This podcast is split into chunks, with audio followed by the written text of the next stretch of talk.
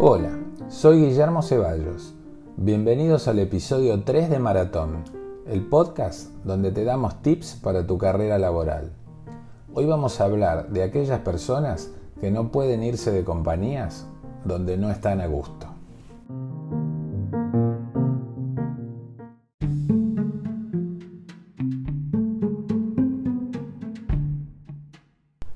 El 23 de agosto de 1973, un ladrón intentó robar un banco en el centro de Estocolmo. La situación se desmadró, hubo un policía herido y otro fue hecho prisionero, quien conjuntamente con otras cuatro personas, tres hombres y una mujer, fueron tomados como rehenes por un lapso de seis días mientras el delincuente negociaba una serie de exigencias con las autoridades. Los rehenes empatizaron con el secuestrador y mostraron en todo momento un fuerte rechazo a la alternativa de un rescate por la fuerza. Sentían más temor del probable accionar de la policía que del propio delincuente. Finalmente, en el sexto día, la policía intervino lanzando gases y rescató a los rehenes. Afortunadamente, nadie resultó herido. Transcurrido el operativo y posteriormente durante el juicio, alguno de los rehenes se negó a declarar contra el malhechor.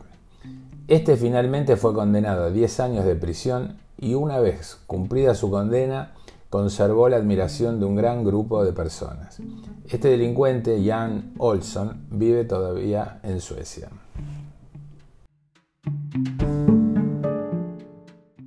Este extraño fenómeno psicológico fue analizado por el psiquiatra Nils Villerot, quien acuñó el famoso término síndrome de Estocolmo para referirse a esta conducta en que los rehenes se sienten identificados con sus captores. Según especialistas del FBI, el 27% de los secuestrados generan un trastorno donde la empatía genera una dilución entre los conceptos de amistad y antagonismo. Para que esto ocurra, según el estudio, el secuestro requiere cierta prolongación en el tiempo, que los secuestradores estén en contacto continuo con los rehenes y que exista cierto grado de amabilidad y mínimo de respeto y, por supuesto, inexistencia de daño para las víctimas. Con esta introducción quisiera enmarcar un par de historias. Hace un tiempo, cuando trabajaba en relación de dependencia, contacté a un ejecutivo a quien conozco muy bien personal y profesionalmente por haber trabajado en la misma compañía en el pasado, con el fin de ofrecerle una posición gerencial de primer nivel en la organización. El cambio potencial significaba un crecimiento porque pasaba a reportar de un director del área al número uno de la compañía, responsabilidad plena de la función, posibilidad de conocer un negocio distinto y una moderada mejora económica y de beneficios. Adicionalmente, debo decir, conocía perfectamente su grado de desmotivación personal y disconformidad por la falta de proyectos y el estancamiento que estaba teniendo con su actual empleador.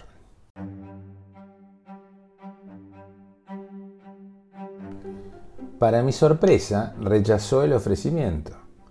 Me dijo que hacía muchos años que trabajaba ahí, que conocía perfectamente la organización, que en caso de despido con todos los años acumulados tenía una suerte de seguro de desempleo y que no tenía la menor idea cómo era su potencial nuevo jefe en el día a día.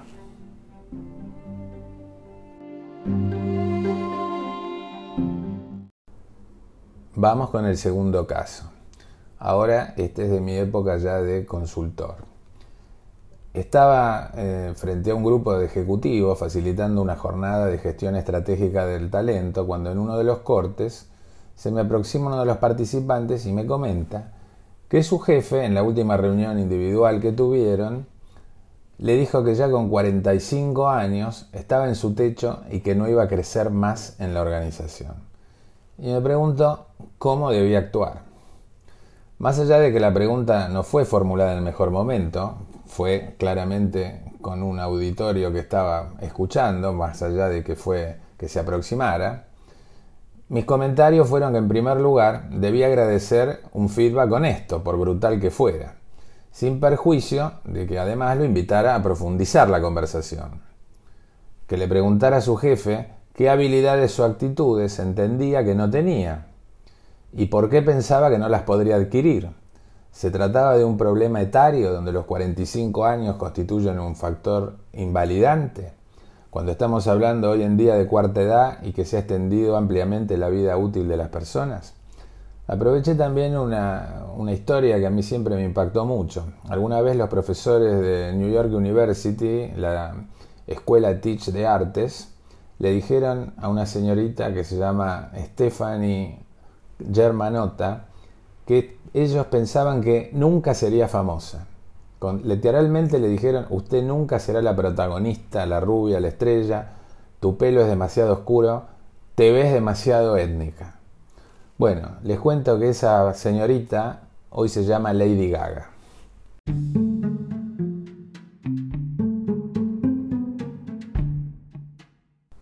Le pregunté también qué otros interlocutores válidos podría encontrar en la organización para validar estas percepciones de su jefe.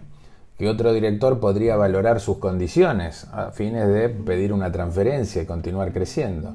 Y le pregunté directamente a la cara, ¿te preguntaste en qué otra empresa podrían valorar tus habilidades y tu experiencia? Independientemente de los casos mencionados, y que en este último no me parece que la honestidad brutal sea el mejor camino, creo que con la debida distancia podemos hablar que por analogía estamos frente a dos casos donde vemos ejemplos del síndrome de Estocolmo versión corporativa.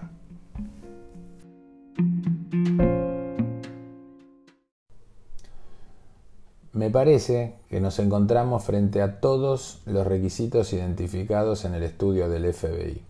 Las personas compartieron jornadas laborales por muchos años y estuvieron en contacto continuo con sus jefes, compañeros y colaboradores.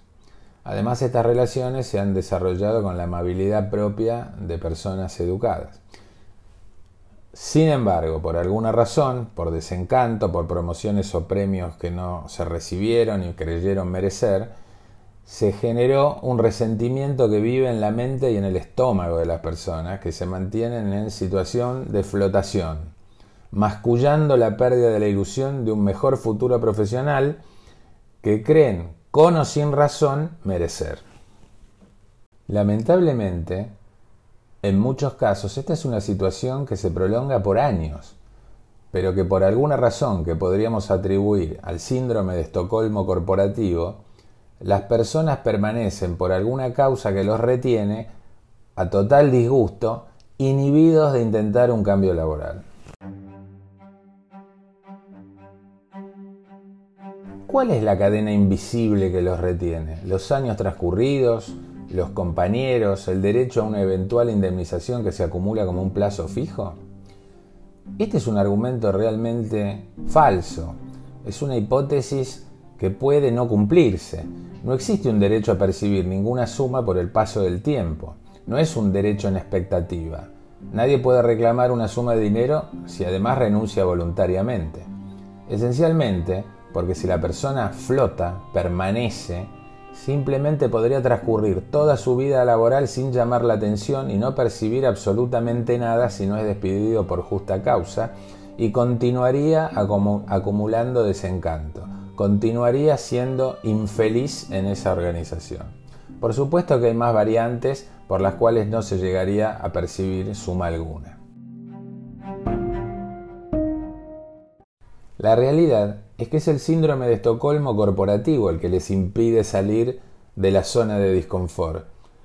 Les genera una actitud paralizante por el temor a tener que enfrentar situaciones supuestamente incontrolables. En primer lugar, lo nuevo, el temor al cambio, la adaptación a otra cultura, a otros equipos, a otros líderes, a autodesafiarse.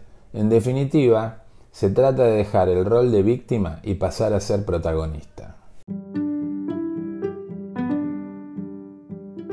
Ser protagonista es ser el personaje principal de una historia. En este caso, tu propia historia. Salir de la zona de confort, que es la zona conocida, es ingresar en una nueva zona de aprendizaje, que al final se traduce en una extensión de la zona de confort. Hay mucha gente que está en esta situación y simplemente no se da cuenta de la causa de su disconformidad. Me recuerda la fábula de la rana en la olla que está hirviendo, que no comprende que se cocina a fuego lento y siempre encuentra buenas razones para quedarse, aunque esté totalmente insatisfecho. Por tanto, mi comentario, mi sugerencia, es hacer un análisis profundo de las oportunidades y riesgos y las fortalezas y debilidades propias.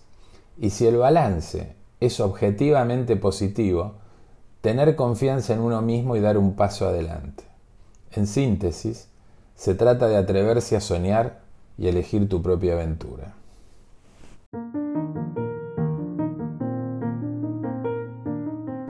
Bueno, llegamos al final.